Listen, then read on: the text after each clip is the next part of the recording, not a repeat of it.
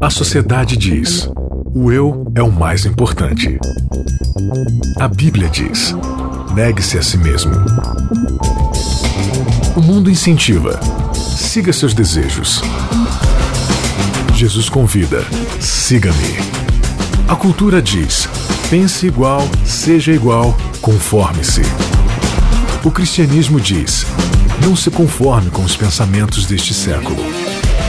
Contra a cultura. O Evangelho clama pelo diferente.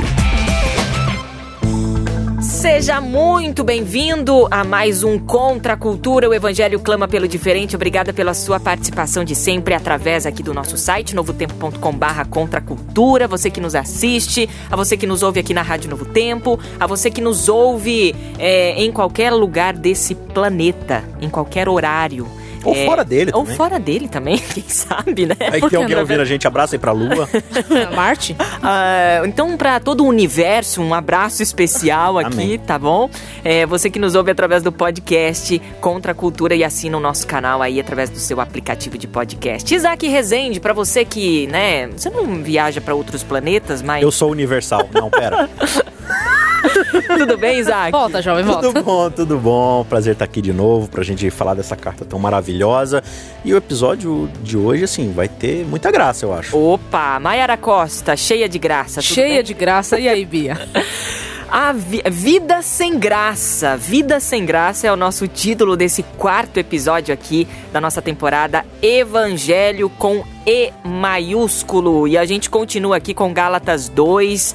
Na semana passada a gente começou aí com esse capítulo e nós vamos terminar este capítulo estudando um pouquinho mais sobre a carta que Paulo enviou aos Gálatas. Isaac, é, Pois o- não. o que que a gente mais ou menos aí, né, mais ou menos não, resumidamente Certo. estudamos na semana passada? Então, semana passada a gente viu que Paulo ele foi até Jerusalém por um chamado divino para poder comparar o seu evangelho com o dos apóstolos, para derrubar de uma vez a crítica de que uma coisa que Paulo estava pregando era diferente da que os apóstolos estavam pregando. E uma vez que ele esteve lá, ele percebeu que eles não tiveram nada a acrescentar, ou seja, era o mesmo discurso, né? E aí ficou mais uma vez comprovado de que essa coisa da circuncisão não era uma exigência do evangelho, porque nós somos salvos por causa de Cristo Jesus. Por mais que a gente tente colocar o mas eu posso, não não não, Não, não pera, pode. não tenho mas, não. Mas apesar de que o evangelho estivesse tão claro para os apóstolos, houve um problema. O que, que aconteceu? Pedro, ele do nada parou de viver o evangelho e começou a ter uma atitude separatista entre gentios e judeus e começou a ignorar os gentios e comer só com os judeus. E parece besteira assim, mas né, acho que até é importante para essa discussão né, desse episódio. Comer na mentalidade judaica daquela época era o sinal máximo de união de uma pessoa. Muito, muita Tanto que se você- intimidade, é, né? é uma intimidade muito grande e de aceitação. Eu concordo com você, eu te aceito, então eu como com você. Nessa coisa do quebrar o pão, ele partir o pão, era muito importante. E tanto que se você rejeitasse um convite para uma refeição, você estava falando assim, eu não vou com a tua cara. Entendeu? Então quando Pedro ele deixa de comer com os gentios, o que ele tá falando? Eu não compactuo com vocês, seus bandos de crente de segunda categoria. entendeu? Seu bando de evangélico, assim, qualquer, né? Qualquer semelhança com a realidade é mera Ah, coincidência. claro, claro. Mas, enfim. E aí, Paulo, ele sente que o evangelho, por causa dessa atitude de Pedro, está sendo ameaçado. Então, o que, que ele faz? Ele dá um... Chega pra lá em Pedro e fala, Pedro, você tá errado. O que você tá fazendo não é o evangelho e você precisa se arrepender. E aí, a gente parou nesse contexto, né? Então, agora, a gente vai ler do verso 14 até o verso 21, que é o final do capítulo 2. E aqui, Pedro, ele vai dar uma explicação teológica do porquê Pedro está equivocado. E, consequentemente, ele dá essa explicação para a igreja da Galácia e para todos nós. Muito bem, então vamos lá, pega a sua Bíblia. É, a gente continua aqui a partir do versículo 14 do capítulo 2 é, de Gálatas. Então vamos lá, do 14 ao 21 hoje, pra gente poder tirar mais lições aqui neste nosso quarto episódio. Vida sem graça. Vamos ver o que, que a gente quis dizer com esse título a- aqui do Contra a Cultura.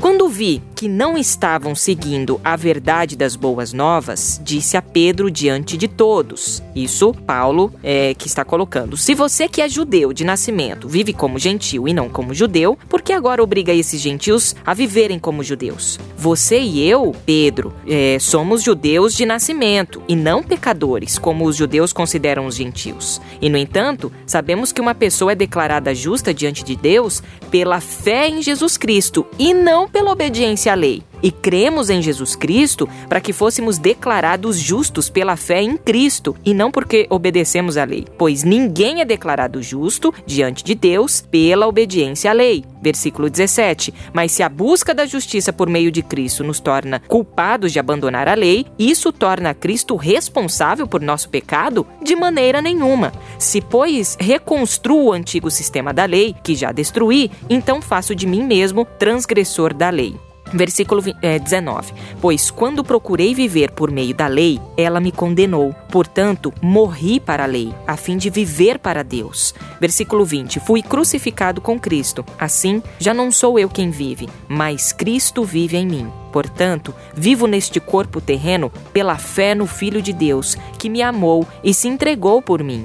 Não considero a graça de Deus algo sem sentido, pois se a obediência à lei nos tornasse justos diante de Deus, não haveria necessidade alguma de Cristo morrer. Eu acho que aqui fica bem claro qual é o problema, né? Você querer acrescentar obras para a obra da salvação Você fazer coisas para alcançar a salvação. é, vo- é você tirar Cristo do centro. Você não precisa de Cristo, porque o que Paulo está querendo dizer aqui para Pedro é o seguinte: nós somos judeus e dentro da nossa nação, nós somos santos e somos salvos por causa, primeiro, da descendência que a gente possui e, segundo, por causa da lei que a gente recebeu de Deus.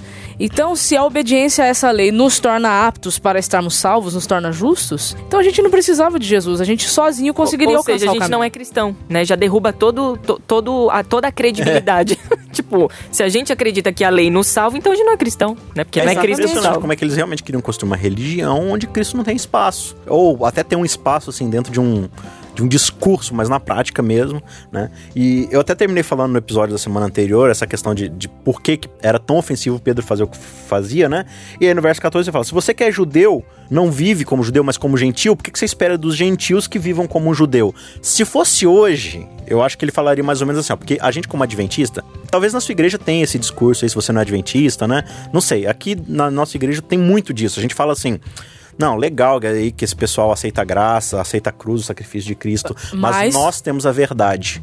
Paulo viraria pra gente falar assim: se você que tem a verdade não a segue, por que você tá exigindo dos outros que a sigam? É, e ele vai falar isso. Sim, sim. sim. Bem, bem, bem pra frente, num outro livro aí que vem virar um dia, né? Uhum. Ele vai falar exatamente isso. E aí você se torna pior do que a condição daquele outro que não conhece, porque você, por conhecer, não vive o que você deveria viver. Então a hipocrisia é algo Totalmente seríssimo. hipócrita. Porque você. Não, eu tenho a verdade, mas você não a vive. Ah, claro que vivo. Eu guardo o sábado e vou pra igreja. E não como porco. Falei, legal, mas e todo o resto da Bíblia que você acabou de negligenciar? Porque se a gente for comparar nossa conduta com a Bíblia toda, alguma coisa vai derrubar a gente. Não adianta. Você não é perfeito em relação a tudo que a Bíblia exige. E, e ela é desse jeito justamente pra te mostrar. A lei, ela é implacável pra te mostrar que a sua condição, ela é muito depravada. Então a lei só tem esse papel. Ela quer te mostrar que você é depravado. Porque imagina, se você Totalmente dependente de Deus. porque se você precisa pedir pra alguém, fala, Bianca, não pode matar. Aí fala, tá bom, já que você pediu, eu não vou matar. Isso, isso mostra que você é boa? Não, a lei tá te mostrando que você é má. Que você só não vai matar porque eu tô te pedindo pra não fazer. Inclusive, a lei moral, ela só foi dada pela, pela corrupção absurda Exatamente. da humanidade. Paulo vai falar isso mais na frente em aí, vo- aí você vê, eu acho que eu posso usar essa linguagem. Como é que Deus, entre aspas, se rebaixa? Porque ele tem uma lei que é pura, e quando eu tô dizendo essa lei aqui, eu não estou dizendo os dez de- mandamentos. Eu estou dizendo aqui ah, toda a Reflexo instrução. máximo do seu Isso, caráter. reflexo máximo do caráter dele, que é o amor. Que é o amor. Então agora eu tenho um Deus que ele é amor, que ele se mostrou amor, que ele ensinou pelo seu exemplo que é amor, e agora ele precisa readaptar essa lei de amor para criaturas que estão contaminadas pelo pecado, separadas dele, que não sabem mais viver esse amor que ele ensinou. Então agora ele vai fazer uma adaptação da sua lei numa linguagem que esses seres humanos, pobres coitados, entendam o que é amar. E, inclusive, ele fala que o resumo disso aqui que eu tô dando, que são essas 10 leis Essas aqui, dez palavras. é o amor, galera. Não se apega a isso. Mas o ser humano, ele gosta de receitinha de bolo, né? Sim. Ele gosta de regrinhas. Mas, mas são os crentes, né? que a gente tem. O crente receita de bolo, o crente passarinho. O crente passarinho é o pior, que você quer tudo mastigado Ó, mas dentro tá do... aí, né? A diferença entre crentes e cristãos. Exatamente. Né? O Exatamente. crente acredita nas regrinhas, o cristão segue o exemplo máximo que é Cristo. Exatamente. Então Mas- Cristo é o modelo, né? Mas por que, que é tão difícil, ô Bianca? Porque quando a gente fala de amor, parece, né? A gente já, acho que já comentou sobre isso, mas quando a gente fala de amor, parece que é um negócio tão assim superficial, né? Não, é só o amar. O que, que é amar? É eu falar que eu gosto de você, que eu me importo e te tratar okzinha. Só que quando a gente fala de amor, fala, pega alguém que tenha muito amor por alguém, entendeu? Por exemplo, você acha que o Kiko, o Kiko te ama? Kiko é o esposo da Bianca. Você acha que ele te ama? Eu, eu acho que sim, né? Então, eu você tem- que sim. Eu, agora, depois, eu, eu vou torcer muito pra que sim. Mas você tem fé no amor dele? Assim, você Tenho, acredita de todo o coração que ele tenho. te ama? Você acha, Bianca, que se você tivesse numa situação de vida ou morte e ele pudesse escolher entre você morrer ou ele morrer no seu lugar, ele escolheria morrer no seu lugar? Eu não sei. Mas você tem fé nisso? Tenho. A gente tá falando de pessoas corruptas. Tenho, Tanto sim. você quanto o Kiko são corruptos, no Sim, sentido de sim, seres sim, humanos pecaminosos. sim, entendi. Uhum. Mas dentro de uma proposta ideal de alguém transformado pelo evangelho, por Cristo, você acha que o amor de Deus nele faria ele escolher morrer Uhum. Sim, no seu lugar? sim. Entendeu? Então, assim, é disso que a gente tá falando. O amor te leva a fazer coisas que é contra a nossa natureza. Ninguém quer. Por que, que você acha que você duvidou por um instante? Porque a nossa condição de ser humano Então. é salvar a nossa própria vida. A- nós temos o instinto da autopreservação. Então o eu vai estar sempre em primazia. Só que a proposta do evangelho A é o contrário. Do evangelho, É o o evangelho com E maiúsculo. É, o, é a primazia do outro no lugar do eu. Então foi isso que Cristo veio ensinar. Agora, a gente não tá colocando aqui de que, ah, então vocês estão falando que os dez mandamentos aí não tem nada a ver. Tanto é que o próprio Paulo diz aqui, né? é, a gente leu aqui, né? eu- deixa eu tentar achar isso aqui. É. Portanto, não, aqui ó. Mas se a busca da justiça por meio de Cristo nos torna culpados de abandonar a, lei, isso torna Cristo responsável por nosso pecado de maneira alguma. Se, pois, é, reconstruo o antigo sistema da lei que já destruí, então faço de mim mesmo transgressor da lei. Ou seja, é, não tá colocando o- né, a lei como se fosse algo assim, ah, nada a ver, não precisa mais Não, dela. aí né? a gente tem que, ter- tem que tomar cuidado com dois extremos. Ou a gente é antinomista, antinomista, nomos vem do grego lei, né? Anti-lei. Ou a gente é ultra-lei. Tem que tomar cuidado com esses extremos. Não é nem pra ser anti, nem pra ser ultra. O problema é que não é a lei, e é isso que Paulo tá tentando explicar. o problema é o papel que você quer ter, atribuir a ela. Exatamente. Entendeu? Então, é, é, o que, que ele tá falando aqui? Olha, é, se procurando ser justificados por Cristo, fomos nós mesmos também achados pecadores, dar-se-á que Cristo é ministro do pecado? Claro que não. O que, que ele tá falando aqui? Essa é uma crítica que, inclusive, hoje é muito usada. Quando você tenta discutir com alguém que é legalista, né? E claro, nenhum legalista se acha legalista, mas ele vai dizer assim: ah, então quer dizer que se, eu, que se for só pela graça, eu posso pecar à vontade, então que eu tô salvo. É isso que Paulo tá falando aqui. Uma vez que eu busquei a Cristo para ser justificado, eu continuo vivendo de qualquer jeito, ah, então quer dizer que Jesus ele tá promovendo o pecado. Jesus tá falando assim, ó, é isso que Paulo tá dizendo aqui, ó. Não, é, basta você me aceitar e você pode continuar vivendo de qualquer jeito. Claro que não. Paulo tá falando assim, é isso que Jesus tá falando? Claro que não é. Tanto é que se você tiver essa atitude, aí realmente você não tá tratando o evangelho E mesmo, por que, que né? não é? Porque na sequência, Paulo vai dizer o seguinte: da mesma forma como Cristo assumiu uma cruz, agora eu assumi também. Porque depois que eu o conheci, eu entendi que eu precisava estar pregado lá e não ele. Por isso, agora eu estou crucificado com ele.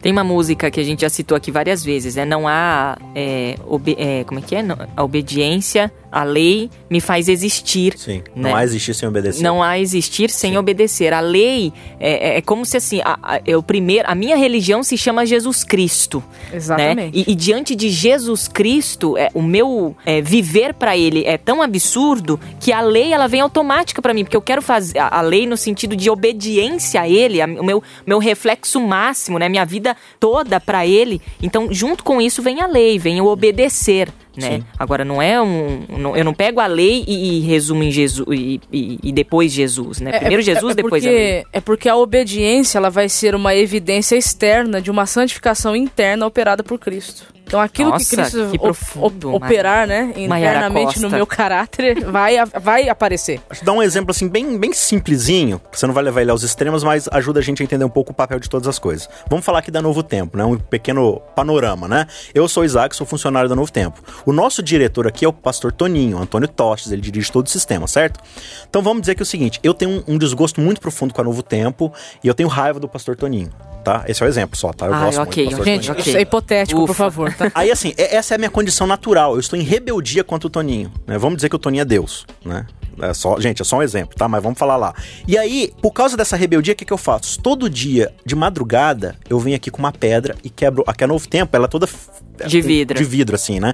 Todo dia eu venho e quebro uma das vidraças. Jogo uma pedra lá. Credo, Isaac. Essa é a minha condição de rebelde. Eu sou rebelde. Apareceu uma Veja janela que eu quebrada, eu sou- já sei quem foi. Veja que eu sou rebelde.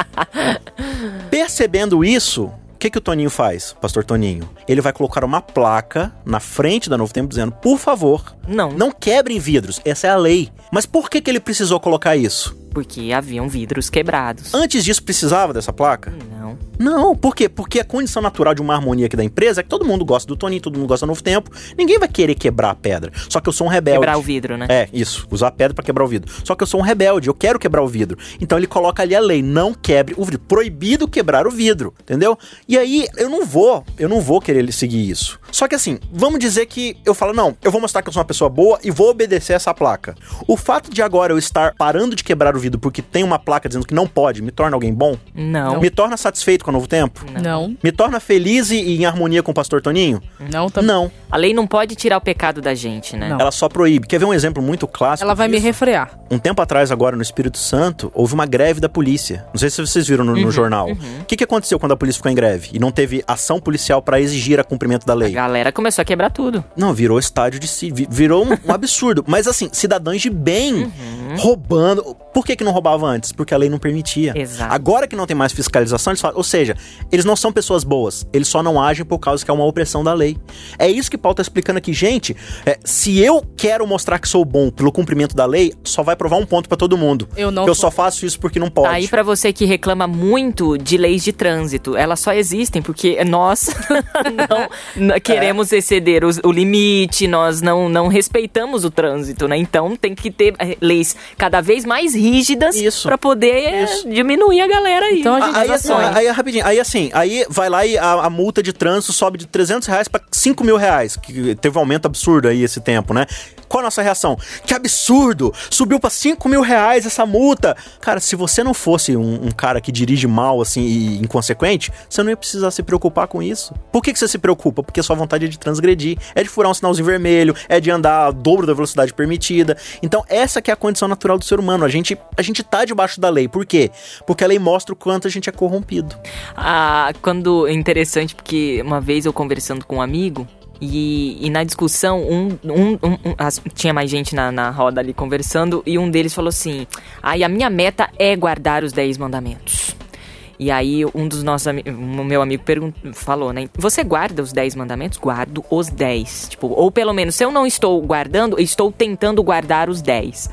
E aí ele perguntou: "E vocês não, não guardam os 10?" Aí a gente, aí esse meu amigo olhou pra mim e ele falou assim: "Não, eu eu nem posso guardar os 10, porque senão Jesus Cristo não faz sentido nenhum na, na minha salvação, né? Que é o que a gente tá discutindo aqui. Ou seja, a vida sem graça Eu não sei se eu entendi direito a resposta dele. Do jeito que você falou aí, ele tá errado. Do jeito que foi colocado aí. Tipo, não é que eu não posso obedecer. Ele falou, eu não posso obedecer. Não, não é que não pode, mas assim, eu eu Eu devo obedecê-la. Não, eu devo obedecê-la, mas no sentido assim, eu, eu não consigo guardar os 10 mandamentos por mim mesmo, entendeu? Eu não, eu não, eu não, eu não existo pra guardar essa lei impecável. Porque é através do próprio Cristo, que, ou seja, o que, tudo que a gente discutiu aqui, que é através de Cristo que essa lei é cumprida na minha vida. Sim. Entendeu? Mas é até interessante é, você tocar nesse ponto, porque aí, de novo, eu não sei se a Mara vai concordar comigo.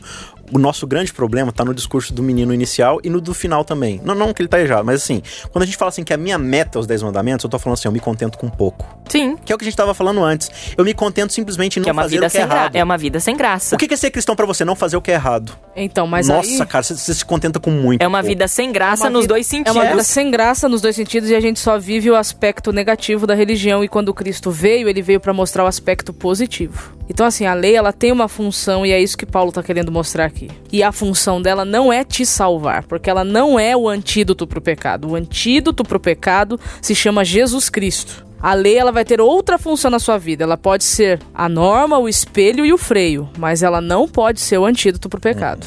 Exatamente. Não, porque pensa bem agora, nesse exato momento, quantos pecados a gente tá cometendo dos 10? Dos 10? Dos 10, se você olhar a lista, Nenhum. nenhum. Ou seja, a gente tá sem pecar. Olha que maravilha, Bianca. Olha a aí. gente tá sem pecar por quase 25 minutos. Ah, eu sempre achei que você era um santo mesmo. Tá vendo?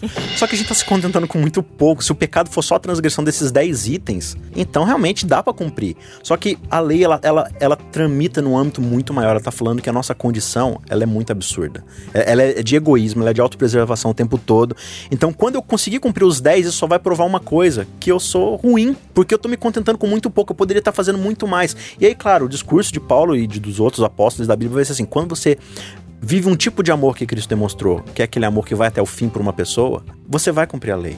Entendeu? Porque, assim, não, não tem como você quebrar. Por exemplo, se eu tô disposto a morrer por você, Bianca, ou, ou, por exemplo, vamos dizer o Kiko. O Kiko tá disposto a morrer por você. Se ele tá disposto a dar a vida dele por você, você acha que ele vai te magoar dormindo com outra mulher? Não. Entendeu? Então, quando o meu amor é um amor que vai até o fim da minha vida. É genuíno, verdadeiro. Eu não preciso me preocupar com os 10 mandamentos, porque eles vão ser naturais. O Kiko não vai mentir para você, o Kiko não vai roubar de você, ele não vai te assassinar. Se, se ele quer dar a vida por você, por que ele vai tirar a tua vida? Então, a, a, você percebe? A, a grande essência disso é porque eu te amo, Senhor, eu quero aprender a amar o outro a ponto de que eu não minta para ele. Porque eu te amo, Jesus, eu quero aprender a amar o outro a ponto de eu não quebrar a honra dele, de eu não desrespeitá-lo. Aí a gente sai do preceito e entra no princípio, que está por trás de cada preceito.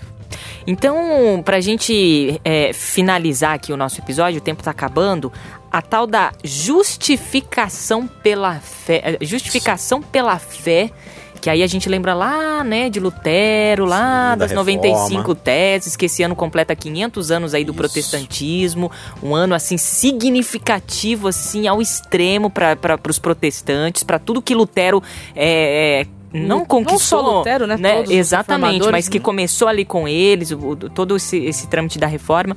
É, como é que a gente pode resumir essa tal justificação pela fé? Então, então é, justificar, ser justificado é ser declarado inocente. Então nós temos um culpado, você é culpado, mas você é declarado inocente.